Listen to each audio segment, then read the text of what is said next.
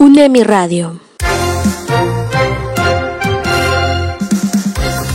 Al acercarse las elecciones de rector y vicerrectores de la UNEMI 2022-2027, se ha habilitado la opción de selección a una sede más cercana para que la comunidad universitaria pueda ejercer su derecho al voto. Para hacer el respectivo cambio de sede, se debe ingresar a sga.unemi.edu.es y realizar el proceso que se encuentra disponible hasta el 16 de noviembre del 2021.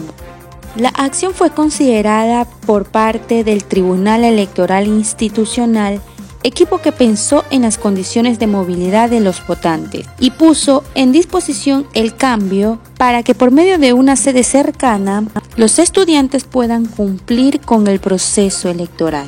Ha informado para UNEMI Radio Marian Villavicencio.